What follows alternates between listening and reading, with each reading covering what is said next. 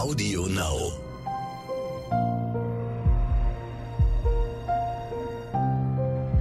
Verbrechen von nebenan. True Crime aus der Nachbarschaft.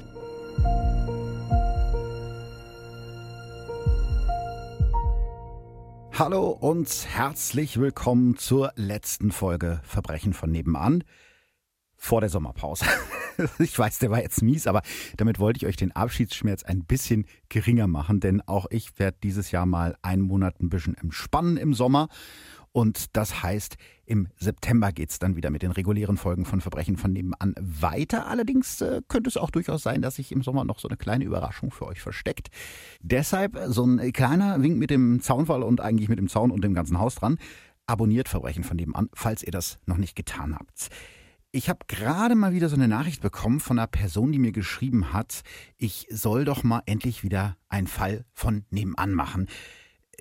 Da war ich jetzt erst so ein bisschen verwundert und habe gedacht, naja, eigentlich mache ich das ja jede Folge irgendwie, aber ich habe dann doch verstanden, was sie meint, war nämlich eine sie als ich diesen Podcast, und deswegen muss man das vielleicht auch nochmal erklären, vor zweieinhalb Jahren angefangen habe, da habe ich mit Fällen aus meiner eigenen Heimat, also aus Westfalen, begonnen.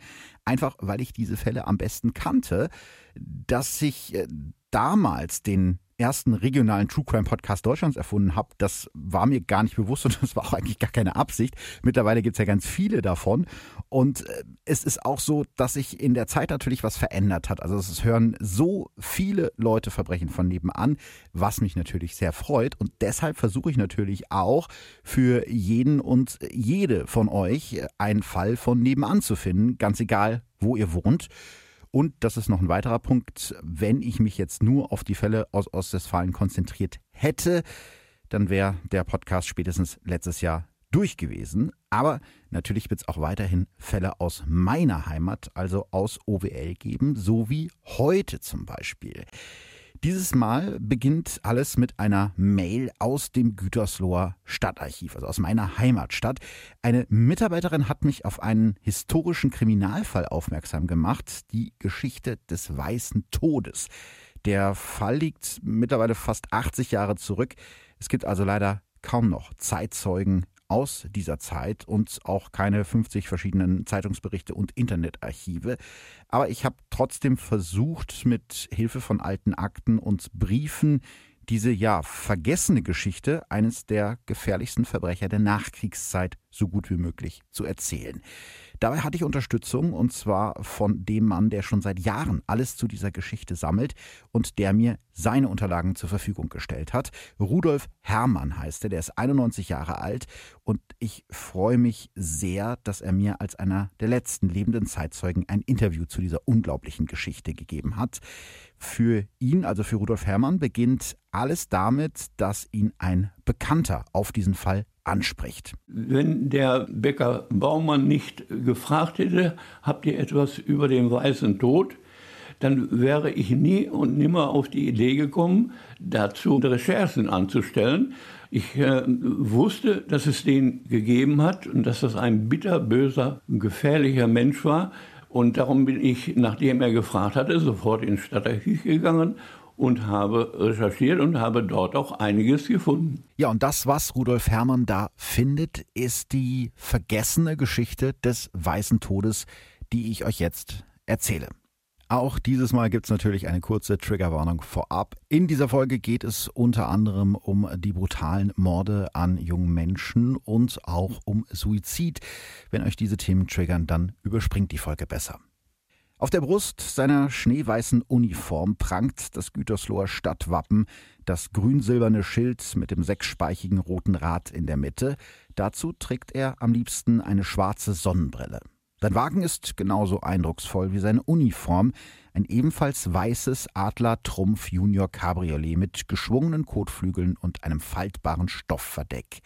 Wenn Hermann Schmidt-Kunz im Sommer 1945 in diesem weißen Cabrio durch die Straßen von Gütersloh fährt, geht unter den damals knapp 40.000 Einwohnern der Stadt die Angst um.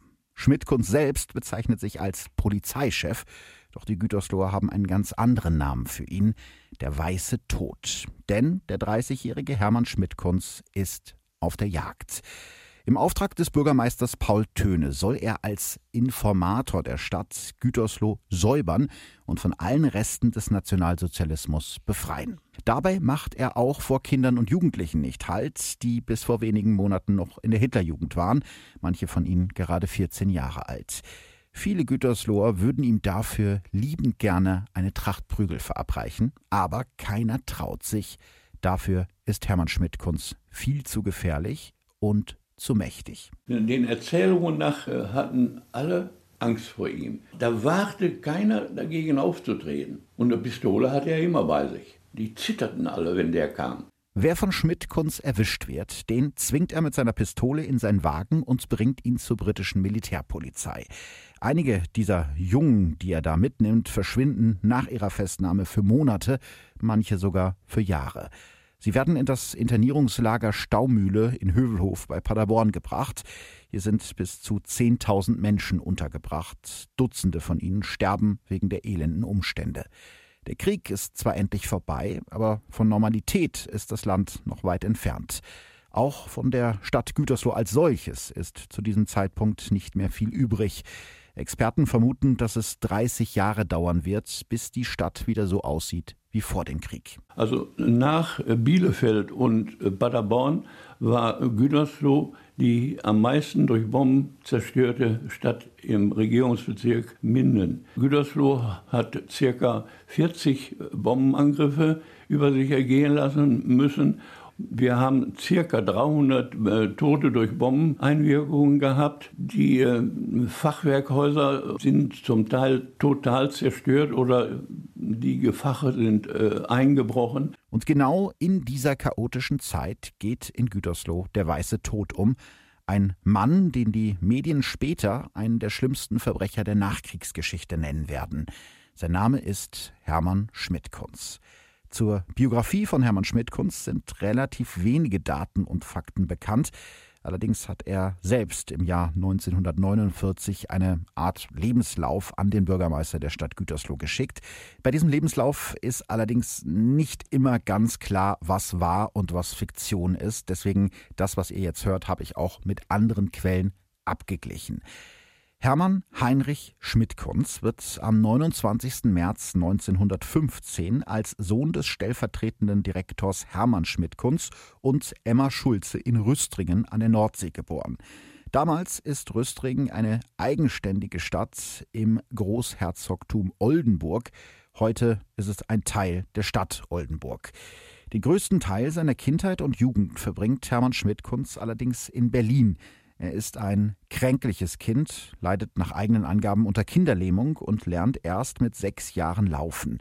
Im Alter von 14 nimmt ihn sein Vater aus der Schule, damit sein Sohn wieder ganz gesund wird. Der junge Hermann träumt davon, Schauspieler zu werden, doch das verbietet ihm sein Vater. Also entscheidet sich Schmidtkunz laut seinen Angaben für eine Ausbildung als Propagandist. Heute würde man wahrscheinlich sagen, im Direktvertrieb. Also er preist Waren an und bewirbt zum Beispiel Theaterstücke und das, wie er selber sagt, äußerst erfolgreich. Zitat Schon mit 20 hatte ich einen äußerst bekannten Namen unter Berliner Propagandisten. Was Schmidt-Kunz in seinem selbstgeschriebenen Lebenslauf allerdings nicht erwähnt, ist, dass er mit 20 außerdem das erste Mal vor Gericht steht und wegen Betruges in drei Fällen verurteilt wird. Es wird nicht das letzte Mal sein. In den kommenden fünf Jahren stapeln sich bei Schmidt-Kunz die Verurteilungen. Unterschlagung, Urkundenfälschung, Diebstahl und Unzucht mit Männern. Darüber hatten wir ja schon in Folge 39 war das, glaube ich, gesprochen. Laut des Paragraphen 175 war schwuler Sex in Deutschland bis 1994 strafbar. Rund 140.000 Männer wurden deshalb im Laufe der Jahre in Deutschland verurteilt. Und einer von diesen Männern ist Hermann Schmidt-Kunz. Er selbst deutet all diese Verurteilungen später um und beschreibt sich in einem Brief an den Gütersloher Bürgermeister nach Kriegsende als einen politisch Verfolgten, der nur so oft verurteilt wurde, weil er nicht in die Hitlerjugend und später nicht in die NSDAP eintreten wollte. Im März 1940 versucht Schmidt-Kunz deshalb, sich ins Ausland abzusetzen, wird aber von der Gestapo erwischt und verhaftet. Am 10. April 1940 wird Schmidt-Kunz von einem Kriegsgericht der Wehrmacht in Potsdam wegen fortgesetzten Rückfallbetruges und dem unerlaubten Entfernen von der Truppe zu acht Jahren Zuchthaus verurteilt. Das hieß halt damals noch so. Schmidtkunz kommt in das Straflager Esterwegen in Emsland, ein ehemaliges KZ, das jetzt für die Inhaftierung politischer Gefangener genutzt wird. Die Gefangenen selbst nennen das Lager, in dem sie jeden Tag knietief im schlammigen Moor schuften müssen, die Hölle am Waldesrand. Tausende der Gefangenen sterben. Wer hier überleben will, muss entweder besonders zäh oder besonders gewitzt sein.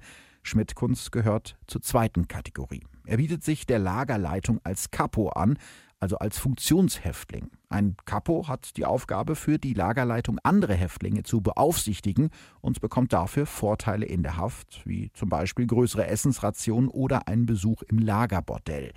Der selbsternannte Kämpfer gegen den Nationalsozialismus, Hermann Schmidt-Kunz, verpfeift also andere, um besser dazustehen. Hier im Lager Esterwegen verbringt Schmidt-Kunz die fünf Jahre bis zum Kriegsende im April 1945. Als die Alliierten immer näher rücken, treibt die Lagerleitung weit über 1000 Häftlinge in einem sogenannten Todesmarsch über das Moor. Auch Schmidt-Kunz ist einer dieser Häftlinge, zu Fuß und fast nackt, wie er sich später erinnert. Viele seiner Mitgefangenen überleben den Gewaltmarsch nicht. Der Rest von ihnen wird bis zur endgültigen Befreiung am 21. April 1945 in einem ehemaligen Kinderheim in Papenburg untergebracht. Hier wird der weiße Tod Hermann Schmidt-Kunz zum ersten Mal zum Mörder. Zumindest wird er später deshalb von der Strafkammer Osnabrück angeklagt. Ein Mitgefangener des Lagers beschuldigt ihn, in Papenburg an zwei aufeinanderfolgenden Tagen jeweils zwei andere Strafgefangene im Streit erschossen zu haben. Vier Opfer also. Trotzdem wird keine einzige Leiche gefunden. Ganz unwahrscheinlich ist das nicht, das muss man vielleicht an der Stelle sagen, denn in diesen Tagen kurz vor der Befreiung durch die Alliierten herrschte das absolute Chaos und Hermann Schmidt-Kunz wäre nicht der Einzige, dessen Verbrechen in dem Durcheinander in den letzten Tagen des Krieges einfach untergehen. Schmidt-Kunz selbst wird die Mordvorwürfe immer bestreiten, bezeichnet sie als Zitat, erlogene Aussagen von einem Menschen mit undefinierbarer Vergangenheit. Kurze Zeit später ist der Krieg vorbei und die Vorwürfe werden nicht weiterverfolgt, zumindest noch nicht. Der mittlerweile 30-jährige Schmidt-Kunz sieht jetzt seine große Chance gekommen.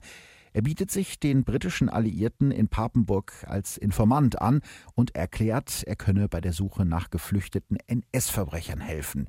Dafür stellen ihm die Briten Anfang Mai 1945 eine Bescheinigung aus, die ihn als Beauftragter der britischen Militärregierung ausweist. Diese Bescheinigung ist für den Mann, der wenige Wochen vorher noch als Spitzel der Lagerleitung gearbeitet hatte, Gold wert. Sofort beginnt Schmidt-Kunz in Papenburg und Umgebung die Wertgegenstände angeblicher Nazis zu beschlagnahmen und sogar Menschen zu verhaften. Das meiste von Wert wandert dabei in seine eigene Tasche. Aber nach nicht mal einem Monat ist seine Zeit als mächtiger Mann im Emsland vorbei. Ende Mai 1945 wird Schmidt-Kunz bei dem Versuch einer, wie es in den Dokumenten heißt, widernatürlichen Unzucht erwischt. Also muss man vielleicht auch erklären, was das bedeutet. Entweder er wurde bei schwulem Sex erwischt oder aber er hat sich vielleicht an den falschen Mann rangemacht. So genau lässt sich das leider nicht mehr nachhalten. Jedenfalls wird Schwedkunst der Boden in Papenburg zu heiß und er setzt sich ab. Angeblich auf dem Weg nach Berlin zu seiner Mutter landet er dann in Gütersloh und auch das eher zufällig. Am 29. Mai 1945, einem warmen Sommertag, kommt Hermann Schmidt-Kunz um die Mittagszeit mit dem Zug am Gütersloher Hauptbahnhof an.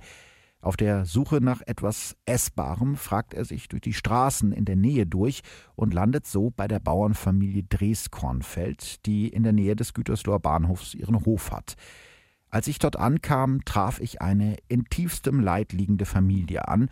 Man hatte dort tiefe Trauer, da man vor 14 Tagen, nämlich am 15. Mai 45, die Tochter des Hauses, die Mitinhaberin des Geschäftes meiner Frau, Johanna, ermordet hat. Ja, Johanna Dreskornfeld war 14 Tage vor Schmidtkuns Eintreffen in Gütersloh bei dem Einbruch in das Bauernhaus durch einen ehemaligen polnischen Zwangsarbeiter erschossen worden. Die drei Söhne der Familie sind zu diesem Zeitpunkt verschollen wie so viele Männer nach dem Zweiten Weltkrieg. Also ihr müsst euch das so vorstellen, die drei Frauen der Familie müssen sich dann alleine um den Bauernhof und um das Seifengeschäft der Dres-Kornfels in der Kökerstraße kümmern. Schmidt-Kunz beschließt, bei der Familie zu bleiben, aus reiner Nächstenliebe, wie er später schreibt. Also ich hoffe, ihr habt die Anführungsstriche gehört. Zitat, es war für mich, der ich persönlich fremdes Leid mitempfinde, ein sehr schmerzhaftes Erleben ja, etwas wahrscheinlicher ist, dass er einfach bleibt, weil er seine Chance wittert und weil er sich wohl auch in die andere Tochter des Hauses, Helene Dreskornfeld, verliebt hat. Die beiden heiraten am 7. Juli 1945, also nur knapp einen Monat nachdem sie sich kennengelernt haben. Jetzt ist Hermann Schmidt-Kunz also Gütersloher und sucht sofort nach Möglichkeiten, um an Geld zu kommen. Schon Anfang Juli wird er deshalb beim damaligen Gütersloher Bürgermeister Paul Töne vorstellig. Mit der Bescheinigung der britischen Militärregierung aus Papenburg bietet er sich Töne als Informator an, der gegen eine Bezahlung ehemalige Nazis aufspürt und an die Briten ausliefert.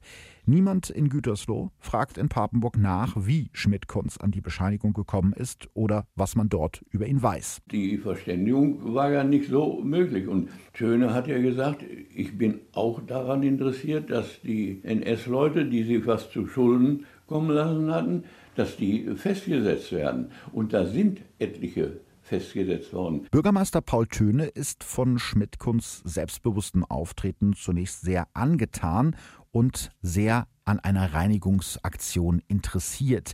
Der Bürgermeister kann ja auch nicht wissen, wie dick das Vorstrafenregister seines neuen Informators ist. Die Straftaten, die er da begangen hat, vorm Krieg bis in den Krieg rein, die waren 45 in Papenburg und in Gütersloh nicht bekannt. Sonst wäre der nicht zum Zuge gekommen. Also stellt Töne Hermann Schmidt-Kunz die Bescheinigung aus und weist den Polizeichef der Stadt an, den neuen Informator zu unterstützen. Aber Hermann Schmidt-Kunz hat noch eine weitere Geldquelle aufgetan.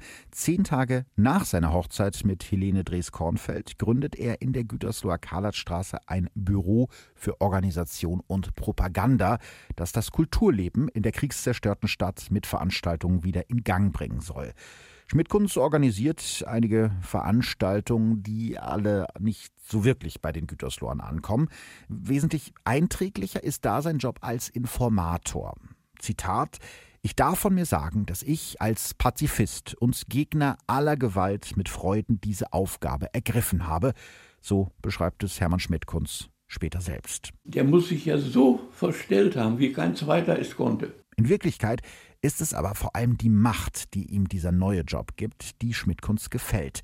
Das zeigt sich auch in einer seiner ersten Amtshandlungen, denn der neue Informator des Bürgermeisters braucht einen geeigneten Dienstwagen.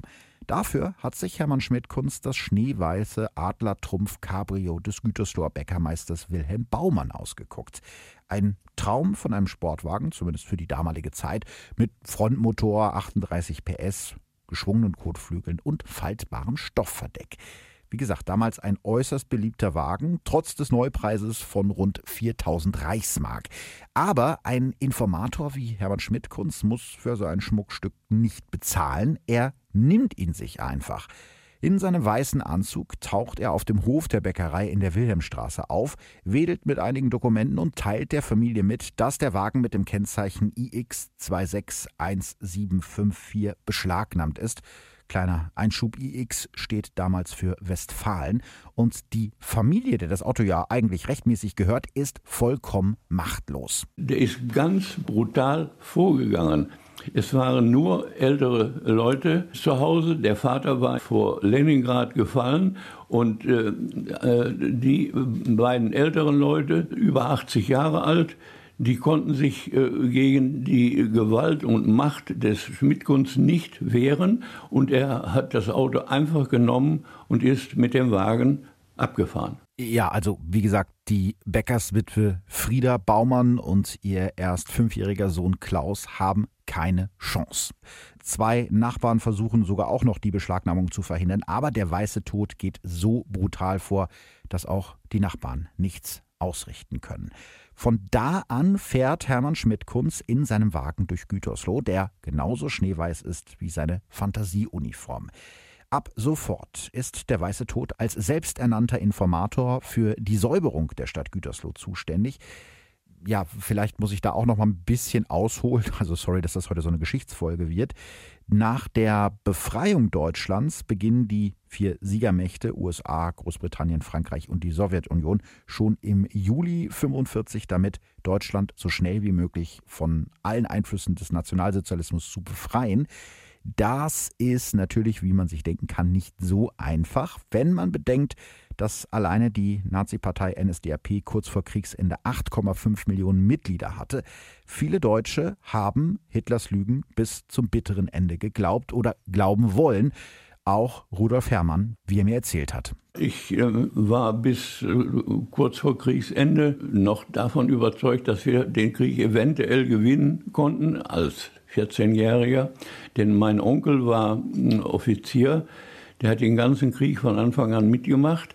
Der hatte mir kurz vorher noch gesagt, wir haben eine Bombe, so groß wie eine Erbse, aber hat eine Sprengkraft, die alles Mögliche kaputt macht. Da muss er die Atombombe mit gemeint haben, die wir Gott sei Dank nicht bekommen haben. Die Siegermächte konzentrieren sich vor allem auf die großen Fische, also die ehemaligen Mitglieder der NS-Vereinigungen wie der Sturmabteilung SA oder der Schutzabteilung SS. Aber selbst wenn man alle Mitglieder dieser Vereinigungen hätte anklagen wollen, hätte man nach Schätzung der Amerikaner rund 5 Millionen Verfahren durchführen müssen. Ihr seht also, die Behörden kommen eigentlich kaum hinterher. Und das ist dann natürlich eine Chance für so Leute wie Hermann Schmidt-Kunst, äh, da selber noch ein bisschen Geld dazu zu verdienen.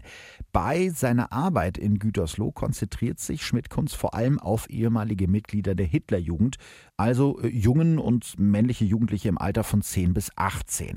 Wobei man genau wissen sollte, dass vor Kriegsende 98 Prozent der deutschen Jugendlichen in der HJ sind. Die Mitgliedschaft ist also definitiv nicht wirklich freiwillig gewesen. Und genau unter diesen Kindern und Jugendlichen will Schmidt-Kunz jetzt aufräumen, wie er es selber nennt. Eines seiner ersten Opfer ist Robert Korzek, ein damals 15 Jahre alter Junge mit dunklen Haaren und traurigen Augen. Mit einer Pistole zwingt Hermann Schmidt-Kunz den jungen Robert auf den Beifahrersitz seines Wagens. Dann muss der 15-Jährige ihm die Namen und die Adressen aller Hitlerjugendführer nennen, die ihm einfallen. Korzek ist starr vor Angst und sagt Schmidt-Kunz alles, was er wissen will. Sofort macht sich der weiße Tod auf die Suche nach den Jungen. Einige von ihnen kann er fassen und liefert sie an die britische Militärregierung aus. Die Briten schicken die Jugendlichen dann in das Lager Staumühle in Hulvelhof bei Paderborn, ein ehemaliges KZ, das seit Kriegsende als Militärgefängnis dienst, das hatte ich ja eben schon erzählt. Zeitweise sind in diesem Internierungslager bis zu 10.000 Gefangene untergebracht und viele von ihnen sterben eben auch wegen der furchtbaren Bedingungen. Also nur damit ihr euch den Ort vorstellen könnt. Und in diesem Lager bleiben dann die jungen Gütersloher, die teilweise noch keine 15 Jahre alt sind, bis zu zwei Jahre zur Umerziehung. Das hat sich natürlich in Gütersloh rumgesprochen, auch zu dem damals 16-jährigen Siegfried Westhause. Der war bis zur Befreiung durch die Amerikaner vor wenigen Monaten an Ostern 45 Fähnleinführer beim Jungvolk, also der Jugendorganisation der Hitlerjugend. Siegfried hat zu diesem Zeitpunkt schon von anderen HJ-Führern aus Gütersloh gehört, die von Hermann Schmidt-Kunz festgenommen wurden, sowie Gerd, Hans oder Günther, alles ehemalige Jungvolk-Kameraden von Siegfried. Sein Bekannter Wilfried Markötter hat es nur durch einen Trick geschafft, dem Weißen Tod zu entkommen. Der 15-jährige Wilfried war bis vor einigen Monaten Fanfarenführer des Jungvolks und hatte bei Veranstaltungen der HJ unter anderem die Pauke gespielt. Damit war auch er in Gefahr, also greift Wilfrieds Vater, der örtliche Fahrradhändler, zu einem Trick. Den hatte der Weiße Tod auch auf dem Kieker. Da hat sein Vater in Verbindung mit einem Dr. Stüwe, der hier im Krankenhaus tätig war, den für ein paar Wochen ins Krankenhaus genommen wegen Blinddarmentzündung, um den vor Schmidtkunst zu verstecken. Es ist also sein Aufenthalt im städtischen Krankenhaus Gütersloh, der Wilfried vor dem weißen Tod rettet. Und auch sein Kumpel Siegfried Westhauser hat einen Tipp bekommen, du musst Gütersloh verlassen. Der weiße Tod fährt umher und will auch dich festnehmen. Wer ihm diesen Tipp gegeben hat, der ihm vielleicht das Leben rettet, weiß Siegfried später nicht mehr, aber an das Gefühl erinnert er sich auch noch Jahre später. Der damals 16-Jährige packt hastig ein paar Sachen zusammen, verlässt seine Heimatstadt Hals über Kopf und taucht für einige Zeit unter. In den nächsten Wochen führt sich Hermann Schmidt-Kunz auf wie der neue König der Stadt. Mit dunkler Sonnenbrille auf der Nase fährt er in seinem weißen Cabrio durch Gütersloh und genießt die Angst, die die Menschen vor ihm haben. Wohl kaum ein Name ist in den letzten Jahren so viel genannt worden wie der Name Schmidt-Kunz oder der Weiße Tod. Jeder in Gütersloh 1945 kannte mich, so beschreibt es Schmidt-Kunz vier Jahre später in einem Brief. Dabei überschreitet er mehr als einmal die Grenze des Gesetzes. Wenige Wochen nach der Beschlagnahmung des Cabrios taucht der weiße Tod plötzlich bei der Gütersloher Brennerei Demut auf, in der hochwertige Spirituosen hergestellt werden, eine seltene Ware in den Tagen nach dem Krieg. Schmidtkunz klingelt an der Tür der Brennerei an der Neunkirchener Straße und hält dem völlig überraschten Besitzer einen Zettel unter die Nase. Er sei hier, so erklärte er es dem Mann in seiner weißen Uniform, um im Auftrag der britischen Besatzungsmacht 60 Flaschen französischen Cognac zu beschlagnahmen. Und zwar von der wertvollsten Sorte, XO, ich glaube, man spricht das XO aus. Jedenfalls muss diese Sorte mindestens sechs Jahre im Eichenfass gereift sein. Also das ist schon ein feines Zeug. Aber die Unterschrift auf dem Zettel, die macht den Besitzer der Brennerei Demut stutzig. Ein Offizier namens Elkefeld soll die Beschlagnahmung angeordnet haben. Diesen Namen hat Demuth noch nie gehört. Also vertröstet der Brennereibesitzer den weißen Tod. Der Zoll habe die Kisten mit den Flaschen verplombt, deshalb könne er den Cognac nicht herausgeben. Schmidtkunz ist genervt. Er lässt den Zettel da und verspricht, in drei Tagen wiederzukommen.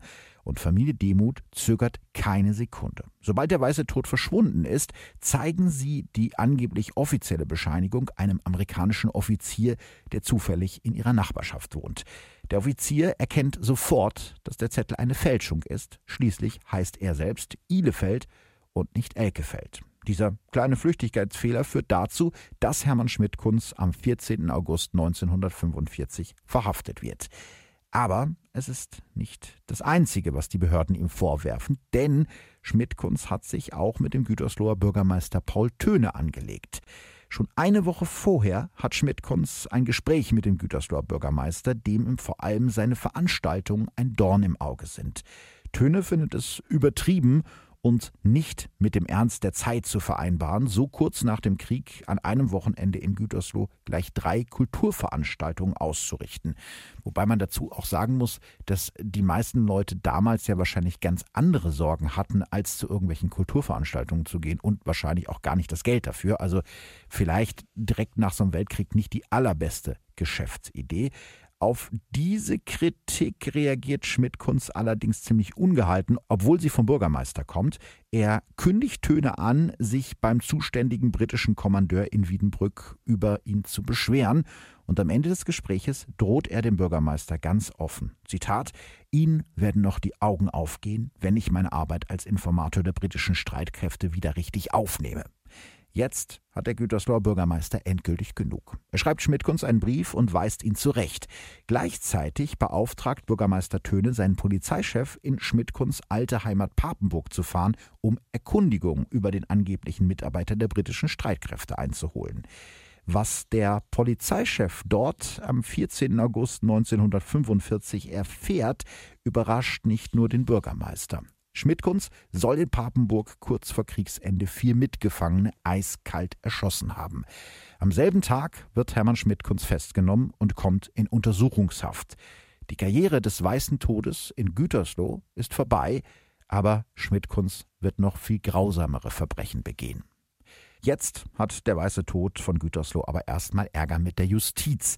Im Mai 1946 muss er sich vor der großen Strafkammer in Bielefeld wegen der Taten verantworten, wegen denen er knapp ein Jahr vorher so überstürzt aus Papenburg abgehauen ist. Das Gericht verurteilt ihn wegen schwerer Unzucht und Notzucht, also wahrscheinlich schwulem Sex und Vergewaltigung, zu einer Haftstrafe von einem Jahr und zehn Monaten. Im Februar 1947 steht Schmidt-Kunst dann ein weiteres Mal vor Gericht, dieses Mal vor der Strafkammer Osnabrück. Ihm wird der vierfache Mord an seinen Mitgefangenen in Papenburg kurz vor Kriegsende vorgeworfen, was Schmidt-Kunz vehement bestreitet. Der Prozess wird nicht lange dauern. Schon nach vier Verhandlungstagen verurteilt das Osnabrücker Gericht Schmidt-Kunz zu viermal lebenslänglich. Auch das würde es heute nicht mehr geben. Damals war das aber noch möglich. Die Bielefelder Freie Presse titelt an diesem Tag Der weiße Tod endet im Zuchthaus. Aus dem Gefängnis in Lingen an der Ems schreibt Schmidt-Kunz einen Brief an Paul Töne, der mittlerweile nicht mehr Bürgermeister, sondern Stadtdirektor von Gütersloh ist. In dem Brief weist Schmidt-Kunz alle Vorwürfe empört von sich, gibt aber zu, dass er schwul ist. Ja, dieser Brief und eigentlich alles, was man selbstgeschrieben von Schmidt-Kunz liest, wirkt auf mich so, als ob er sich vor allem selber leid tut und deshalb habe ich natürlich auch Rudolf Herrmann gefragt, ob das auch sein Eindruck war. Ja, sehe ich auch so. Ja, alle wollten was und ich bin unschuldig. Ja, und auch eben in diesem Brief an den ehemaligen Bürgermeister und jetzigen Stadtdirektor Paul Töne tropft das Selbstmitleid wirklich aus jeder Zeile. Ich lese mal kurz ein paar Sätze vor. Ich muss an Sie schreiben, halte es nicht mehr aus. Es gibt ja in Gütersloh nur zwei Familien, die mir lieb und teuer sind. Nun würde ich mich sehr freuen, wenn ich von Ihnen ein paar liebe Worte bekäme. Ob Stadtdirektor Paul Töne jemals auf diesen Brief antwortet und Schmidt-Kunz liebe Worte liefert, ist nicht überliefert, aber ich vermute mal eher nicht. Schmidt-Kunz hat gegen sein Urteil wegen des Mordes Berufung eingelegt und so steht er Anfang September 1948 wieder vor Gericht, dieses Mal in Papenburg. Der Berufungsprozess findet wegen des großen Interesses der Bevölkerung in einem Hotel statt. Schmidtkunds Verteidiger nimmt die Zeugen ins Kreuzverhör und plötzlich können sich einige von ihnen doch nicht mehr so genau an den angeblichen Vierfachmord in dem Papenburger Kinderheim erinnern. Am 8. September 1948 fällt dann das Urteil. Unter den 600 Zuschauern in dem Hotel herrscht atemlose Stille, als der Landgerichtsdirektor das Urteil verkündet. Hermann Schmidtkunz wird freigesprochen. Er kann das Gericht verlassen weil die Zeugen sich gegenseitig äh, widersprochen hatten. Der Richter hat gesagt, trotz Beeidigung dieser Zeugen können wir dem, was die gesagt haben, kein Urteil fällen. Und dann ist er freigesprochen und sofort auf freien Fuß gesetzt. Nicht mal einen Monat später taucht Schmidt-Kunz wieder in Gütersloh auf und meldet sich bei Stadtdirektor Töne. Sie treffen sich am 5. Oktober mittags um 12.30 Uhr im Büro des Stadtdirektors. Wieder beteuert Schmidt-Kunz seine Unschuld und bittet Paul Töne, ihm eine Wohnung und einen Gewerbeschein zu organisieren.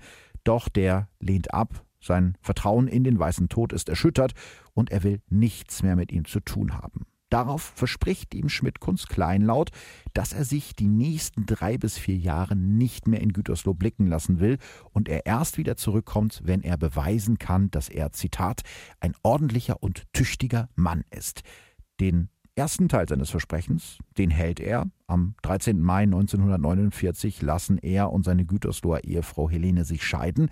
Danach taucht er in der Stadt nie wieder auf. Aber statt einem ordentlichen und tüchtigen Mann wird der weiße Tod zu einem der schlimmsten Verbrecher der deutschen Nachkriegsgeschichte. Noch im selben Jahr wird Schmidt-Kunz erneut wegen zahlreicher Betrügereien verhaftet und in das Gerichtsgefängnis Osnabrück eingeliefert. Dort verschluckt er dann eine zerbrochene Zahnbürste und ein Stück Eisen.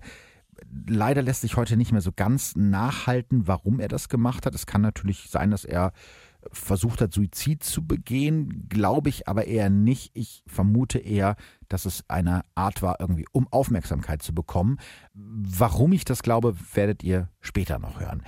Kurze Zeit danach kommt Hermann Schmidt-Kunz wieder frei und seine Spur verliert sich für einige Jahre.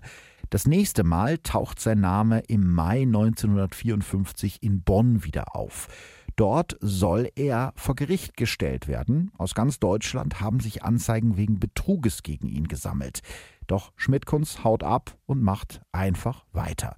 In einem hellblauen Ford Taunus M12 mit Mannheimer Kennzeichen fährt er durch die Republik und stellt sich Landwirten und Grundstücksbesitzern als Propagandist vor. Auf den freien Grundstücken der Landwirte will er angeblich Reklametafeln aufstellen lassen, erklärt er ihnen, für bis zu 1500 Mark Miete. Die meisten Landbesitzer sind von so hohen Summen natürlich schwer begeistert. Da fällt die kleine Gebühr von 40 Mark, die Schmidt-Kunz vorab in Bar braucht, gar nicht so sehr ins Gewicht. Aber es ist natürlich klar, sobald er das Geld in der Tasche hat, verschwindet der angebliche Propagandist auf Nimmerwiedersehen. Insgesamt 80 Anzeigen wegen Betruges kommen in dieser Zeit durch diese Masche zusammen. Aber zu diesem Zeitpunkt kommt auch noch eine weitere, eine noch bösere Seite von Hermann Schmidt-Kunst zum Vorschein. Immer wieder nimmt er Jungen und männliche Jugendliche per Anhalter in seinem blauen Ford Taunus mit. Sobald die Autotür zufällt, sitzen die Jungen in der Falle. Er zwingt sie zu sexuellen Handlungen und, so schreibt es eine Zeitung damals, auch zu sadistischen Quälereien. Dabei droht der weiße Tod den Jungen damit, sie in ein russisches Arbeitslager zu schicken oder die riesige schwarz-weiße Dogge, die immer auf dem Autorücksitz liegt, auf sie loszulassen. Alle Opfer überleben noch. Mittlerweile sind mehr als zehn Staatsanwaltschaften hinter Hermann Schmidt-Kunz her. Nach fünf Monaten auf der Flucht gelingt es der Polizei endlich, den weißen Tod zu erwischen. Sie nehmen Hermann Schmidt-Kunz nachts in Schleswig-Holstein in seinem Wagen fest, in dem er auch geschlafen hat, die riesige Dogge auf dem Rücksitz. Schmidt-Kunz wird nach Bielefeld überstellt, wo ihm ab Sommer 1955 der Prozess gemacht wird. Das Bielefelder Landgericht verurteilt ihn unter anderem wegen Unzucht mit Kindern und wegen Betruges zu zwölf Jahren Haft und anschließender Sicherungsverwahrung. Er kommt in die JVA Werl. Zu diesem Zeitpunkt ist die Sicherungsverwahrung in Deutschland noch zeitlich völlig unbegrenzt. Die Regeln stammen noch aus der NS-Zeit und sind unverändert in das Strafgesetz der Bundesrepublik übernommen worden. Das heißt, nach damaligen Regeln hätte er wahrscheinlich bis an sein Lebensende in Sicherungsverwahrung bleiben müssen. Erst 1969 werden einzelne Teile des Gesetzes gelockert und Hermann Schmidt-Kunz kommt frei. Allerdings nicht für lange, denn schon ein halbes Jahr später wird er wieder bei einem Betrug erwischt und kommt zurück ins Gefängnis und auch in die Sicherungsverwahrung. Ab 1970 überarbeitet die Bundesregierung dann das Gesetz zur Sicherungsverwahrung grundlegend. Ab sofort soll wesentlich genauer geprüft werden, vor welchen Tätern die Öffentlichkeit weiterhin geschützt werden soll und vor welchen nicht. Die Täter sollen von da an einer Gesamtwürdigung unterzogen werden, bei denen nicht nur ihre Taten, sondern auch die gesamte Länge der Haft und andere persönliche Faktoren eine Rolle spielen. Also um das zu erklären, die Gerichte müssen also prüfen, ob die Häftlinge eine zweite Chance oder wie im Fall von Hermann Schmidt-Kunz eher eine dritte, vierte oder fünfte Chance verdient haben. Das ist ja auch grundsätzlich sinnvoll, denn jeder sollte ja die Chance haben, nach Verbüßung seiner Strafe irgendwie wieder ins Leben zurückzufinden. Ob das bei Tätern wie Hermann Schmidt-Kunz so sinnvoll ist, ist natürlich die andere Frage. Aber er versucht natürlich trotzdem aus der Nummer rauszukommen. Sein Verteidiger versucht eine Entlassung aus der Sicherungsverwahrung zu erreichen und er hat Erfolg. Am 24. Februar 1975 entscheiden die drei Richter des dritten Strafsenats am Oberlandesgericht Hamm über die Freiheit von Hermann Schmidt-Kunz. Sein Anwalt macht, so schreiben es die Zeitungen später, mächtig Druck und holt für die Verhandlung Hilfe von ganz oben. Zitat unter den Fürsprechern von Schmidt-Kunz waren zahllose Geistliche aus dem Lande. Also das heißt, die haben da irgendwelche Pfarrer hingekarrt, die dann bezeugen sollten, dass der Hermann Schmidt-Kunz einfach ein ganz netter Typ ist. Mittlerweile ist der fast 60 und hat, das müsst ihr euch auch noch mal kurz vor Augen führen, den größten Teil seines Lebens, also rund 30 Jahre, in Haft verbracht und noch ein paar Jahre auf der Flucht. Und die Richter am Oberlandesgericht Hamm, die finden offenbar, dass das lange genug ist, denn sie lassen Schmidt-Kunz frei. Eine Entscheidung, die zwei Menschen das Leben kosten wird. Ich kann solche Richter nicht verstehen, dass die da nicht intensiver nachgeforscht haben und festgestellt haben, dies ist ein Schwerstverbrecher. Und den kann man nicht aus der Sicherungsverwahrung entlassen. Wieso kommt solch ein Mann aus der Sicherungsverwahrung? Das ist das Grausamste, was nach den Morden eigentlich passiert ist. Nicht mal ein Jahr nach der Freilassung von Hermann Schmidt-Kunz wird aus dem Spitznamen der Weiße Tod endgültig traurige Wirklichkeit. Schmidtkunz lebt mittlerweile nach einem kurzen Aufenthalt in Wuppertal in der 31.000 Einwohnerstadt Gewelsberg im Ruhrgebiet. Dort hat er das Ausflugslokal Waldeslust gemietet und verdient sein Geld als Gastronom. Er hat es sogar zum Vorsitzenden des Vereins Rechtsinitiative Gerechter Lohn für Strafgefangene geschafft. Klingt natürlich erstmal so, als äh, ob er ein neues Leben angefangen hat. Aber in Wirklichkeit spielt Schmidtkunst den braven Bürger nur, auch hier in Gewelsberg. In den wenigen Monaten, in denen er in der Stadt wohnt, hat er schon wieder Schulden von 80.000 Mark angehäuft. Und wieder fährt Schmidtkunst, der mittlerweile Halbglatze und Hornbrille trägt, ziellos mit seinem Opel Manta durch Deutschland. Immer auf der Suche nach einem guten Geschäft und nach jungen Männern. Sein erstes Opfer wird der 18-jährige Horst Seidel. Horst kommt aus der Nähe von Weiblingen und ist eines von elf Kindern seiner Eltern. Das war ein schwarzes Schaf in der Familie. Der hat in einer Buchhandlung gearbeitet und hat außerdem Zeitschriftenwerbung gemacht. Das ist natürlich eine, eine Beschäftigung, die ich nie machen möchte und auch nie machen würde. Man weiß ja nicht, in welche Situation der da gekommen ist. Und auf diese Art und Weise ist er dem Schmidtkunst in die Hände gefallen. Horst Seidel zieht also damals mit einer Drückerkolonne durch das Land und träumt vom großen Geld. Am 20. Januar 1976 will Horst per Anhalter fahren und steigt in Stuttgart in den Wagen von Hermann Schmidtkunz. Schmidtkunz bringt ihn in seine Dachgeschosswohnung im 400 Kilometer entfernten Gewelsberg.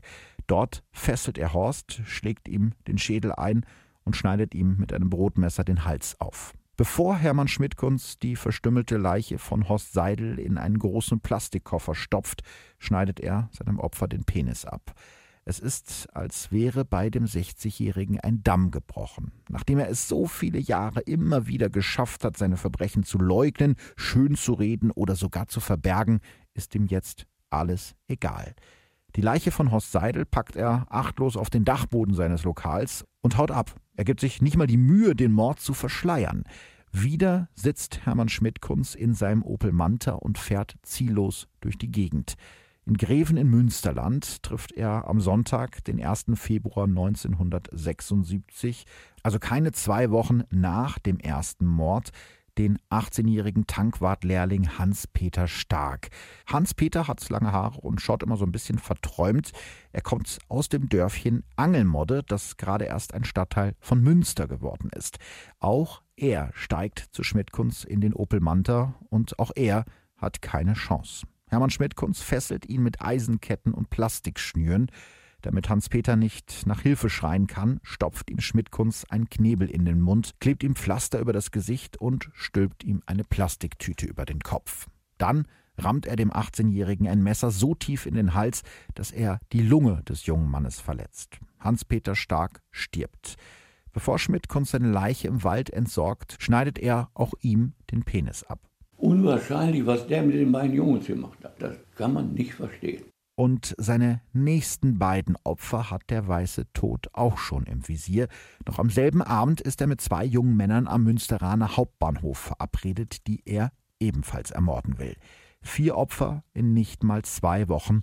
Hermann Schmidt-Kunz ist wie im Blutrausch. Aber die Polizei ist ihm längst auf der Spur. Nach dem Mord an Horst Seidel hatte Schmidt-Kunz seiner ehemaligen Vermieterin in Wuppertal einen Brief geschrieben und ihr gestanden, er habe schreckliche Dinge getan.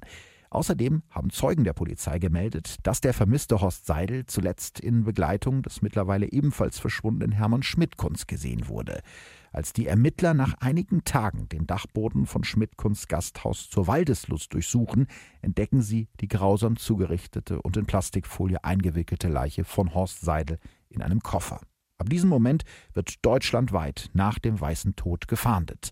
Am Ende ist es ein Landwirt, der am 1. Februar 1976, also direkt nach dem zweiten Mord an Hans-Peter Stark, den entscheidenden Hinweis gibt. Der Bauer entdeckt Schmidt-Kunz Opel Manta an der Autobahn in der Nähe von Greven und ruft die Polizei. Eine Polizeistreife kann Hermann Schmidt-Kunz vor Ort festnehmen. Der 60-Jährige leistet keinen Widerstand und gibt den Mord an Horst Seidel sofort zu, genau wie den Mord an Hans-Peter Stark wenige Stunden vorher.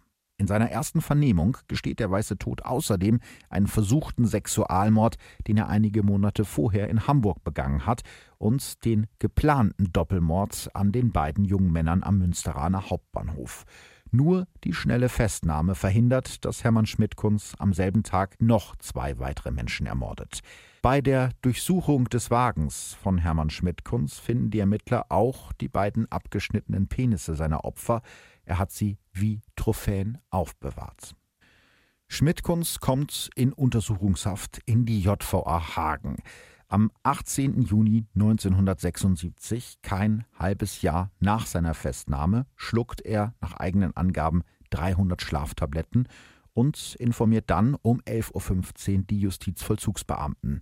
Sein Plan ist wahrscheinlich, so für den nächsten Tag einen Freigang aus der Haft zu erpressen. Die Beamten bringen ihn sofort in das Hagener Marienhospital, doch es ist zu spät.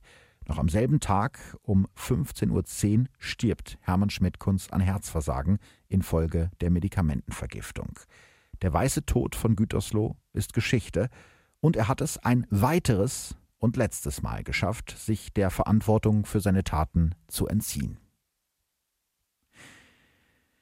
Ja, was für eine Geschichte. Vielleicht versteht ihr jetzt, warum ich eben meinte, dass als er da die Zahnbürste und das Metallteil runtergeschluckt hat, dass das wahrscheinlich eher kein richtiger Suizidversuch war, sondern eher ähm, ja, ein Versuch, sich bessere Haftbedingungen zu erpressen. Und beim zweiten Mal ist es dann schiefgegangen. Ich habe für die Recherche dieser Folge wirklich seitenweise alte Briefe und Akten gelesen und das war natürlich ganz spannend, weil das mal eine andere Arbeit war, diese alte Schreibmaschinenschrift irgendwie versuchen zu entziffern. Und ich habe natürlich auch für diese Folge fast zwei Stunden mit Rudolf Herrmann sprechen dürfen. Rudolf Herrmann ist wie gesagt 91 und in Gütersloh geboren. Das heißt also, er konnte mir sehr viel über die Zeit und über die Stadt damals erzählen. Und auch wenn er dem Weißen Tod damals nicht persönlich äh, über den Weg gelaufen ist, hat er noch mit vielen Menschen sprechen können, äh, die den Weißen Tod sozusagen in Live erlebt haben und hat mir halt geholfen, diese Folge zusammenzustellen. Für mich war dieses ganze Gespräch sehr spannend, weil meine beiden Opas relativ früh gestorben sind und ich sie eigentlich nie nach der Zeit, äh, nach dem Krieg und auch im Krieg fragen konnte, weil ich einfach viel zu jung dafür war. Und ganz ehrlich, so viele Zeitzeugen von damals gibt es auch heute nicht mehr. Deshalb finde ich es auch sehr wichtig festzuhalten, was die zu erzählen haben. Und ich habe euch darum noch ein paar Antworten von Rudolf Herrmann aus unserem fast zweistündigen Gespräch hier mit eingebaut. Herr Herrmann, Sie waren bei Kriegsende 15, glaube ich. Wie haben sich die Menschen damals gefühlt? Der Krieg hat sechs Jahre gedauert, war unglaublich schlimm. Was war das für ein Gefühl, als der dann endlich vorbei war? Zuerst waren wir natürlich froh, dass der Krieg vorbei war, denn äh, wir als Zivilbevölkerung, wir saßen bei Fliegeralarm in den äh, Bombenkellern und konnten uns nicht wehren und mussten nur hoffen, dass die Bomben unser Haus nicht trafen.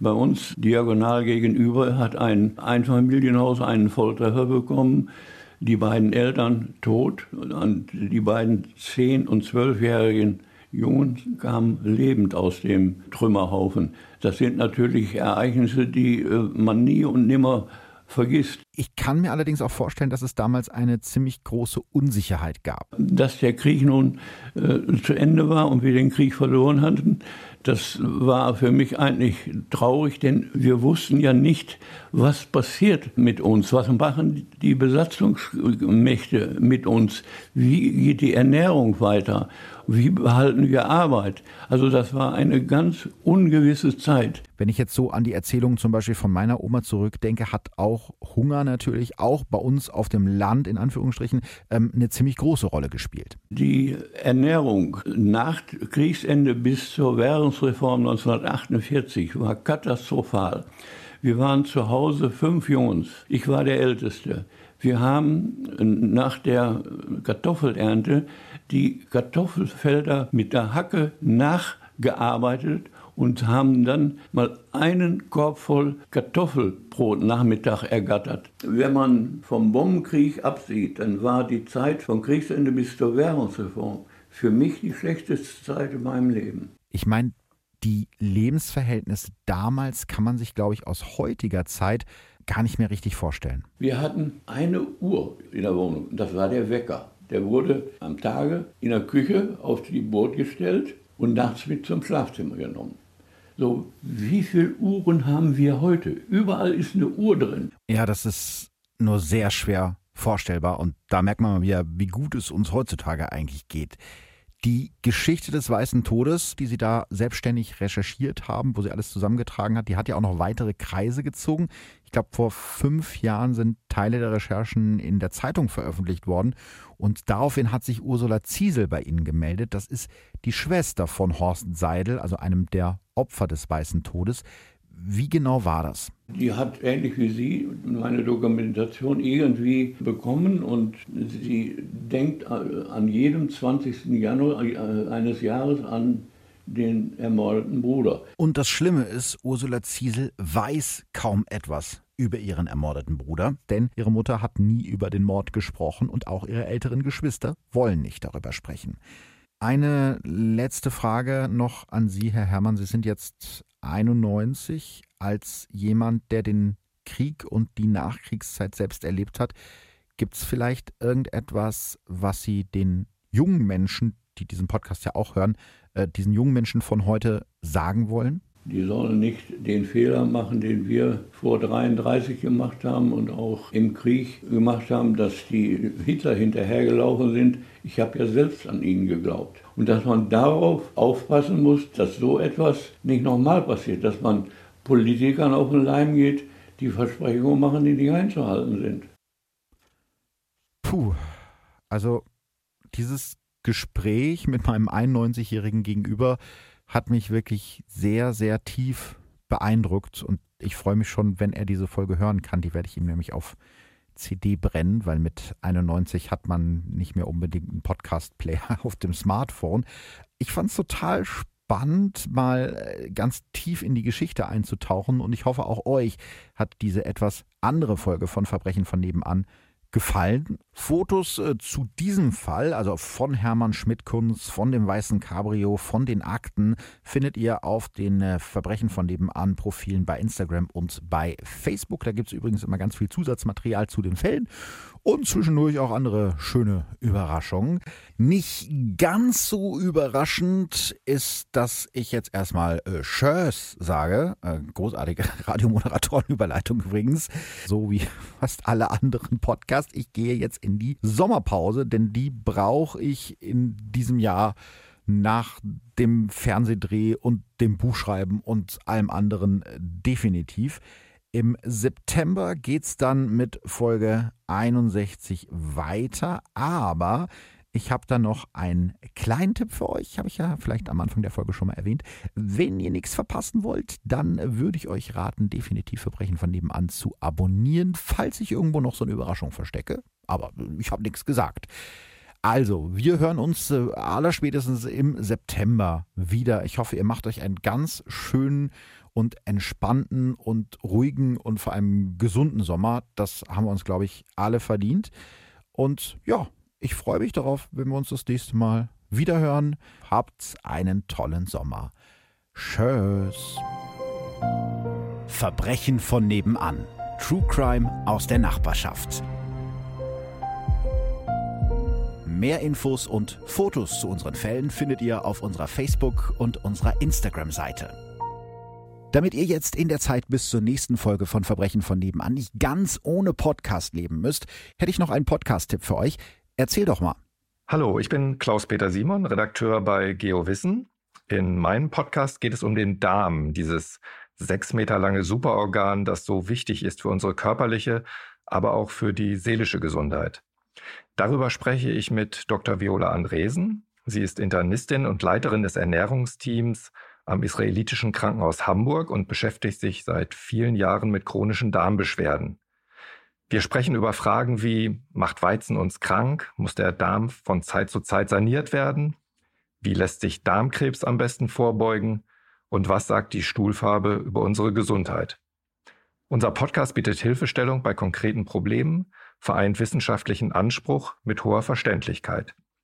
Hört doch einfach mal rein auf Audio Now und überall sonst, wo es Podcasts gibt. Audio Now.